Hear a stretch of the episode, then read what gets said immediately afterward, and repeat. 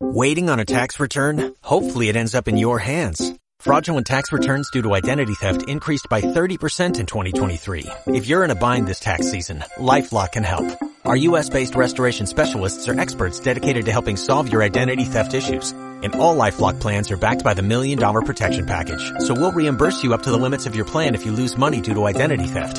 Help protect your information this tax season with LifeLock. Save up to 25% your first year at LifeLock.com slash aware.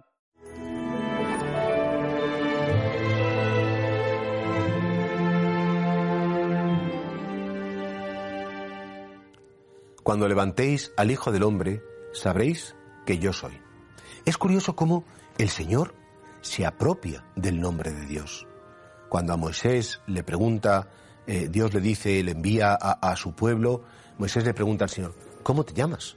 ¿Cuál es tu nombre? ¿Qué les digo? Les dirás, yo soy, me envía. Yo soy el que soy.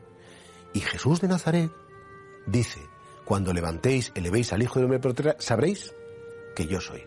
Es decir, comprenderéis mi divinidad. Jesús no es un hombre cualquiera.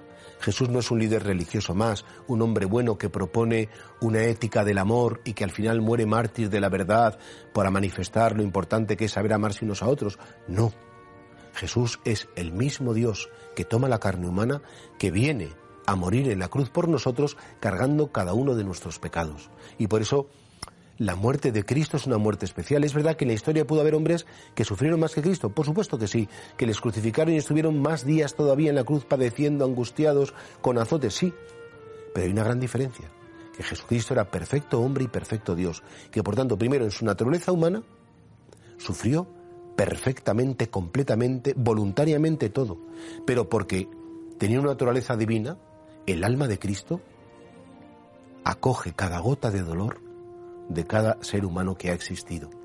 Y por tanto, porque tiene una, un valor divino, la vida de Cristo, su sacrificio en la cruz, tiene un valor más que infinito, un valor absoluto, y nos redime todos nuestros pecados. Pues claro, Jesús les advierte, no os penséis que estáis tratando con un profeta más, no estáis tratando con un hombre bueno más, estáis tratando con la misma divinidad.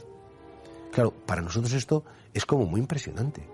Al que vemos clavado en la cruz, al que vemos entregando su vida por nosotros, es al mismo Señor que nos llamó a la vida, el autor del cosmos, el creador de todo lo que existe. Claro, esto nos tiene que llevar a adorar a Jesús en la cruz. Esto nos tiene que llevar a venerar a nuestro Señor y venerar la Santa Cruz, que es el espacio, el lugar donde Dios decidió redimirnos. Cuando levantéis al Hijo del Hombre, comprenderéis que yo soy, sabréis que yo soy. Y por eso para el cristiano nuestra identidad es la cruz. La señal del amor de Dios es la cruz. Y, un cristiano en principio, aunque tenga miedo a la cruz, porque a todos nos da miedo el sufrimiento, nos da miedo el pasarlo mal, sabemos que es en la cruz donde el Señor manifiesta no solamente su amor humano, sino que sobre todo también en la cruz manifiesta su amor divino.